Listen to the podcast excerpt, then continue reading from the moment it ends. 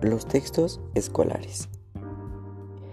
Es en la escuela donde aprendemos a manejar los textos escolares en su doble función de comprensión y de expresión.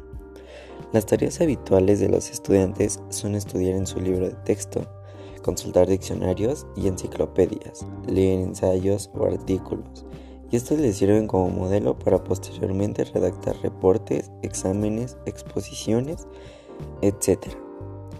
Los principales textos escolares son los siguientes. Reporte de investigación. Es el informe escrito de los resultados de una investigación. El estilo debe ser claro, formal y conciso.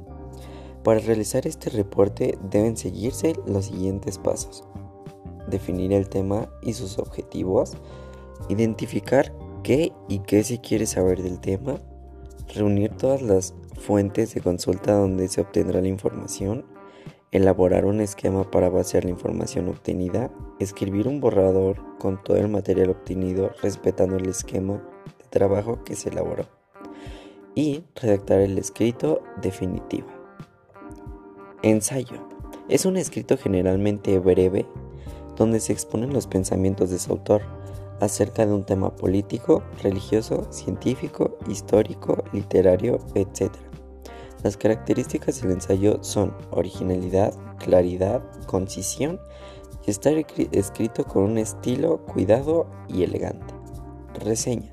Es un informe generalmente breve sobre el contenido de una obra y puede ser de dos tipos, descriptiva y crítica.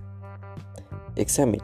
Es una prueba oral o escrita que sirve para comprobar los conocimientos adquiridos por los alumnos. Los exámenes tradicionales se resuelven a través de enumeraciones, definiciones, clasificaciones, comparaciones, etc. Exposición. En la explicación de un tema investigado con la anterioridad debe constar de la introducción, el desarrollo y la conclusión. Puede ir acompañada de recursos visuales o auditivos como fotografías, videos de audios, etc.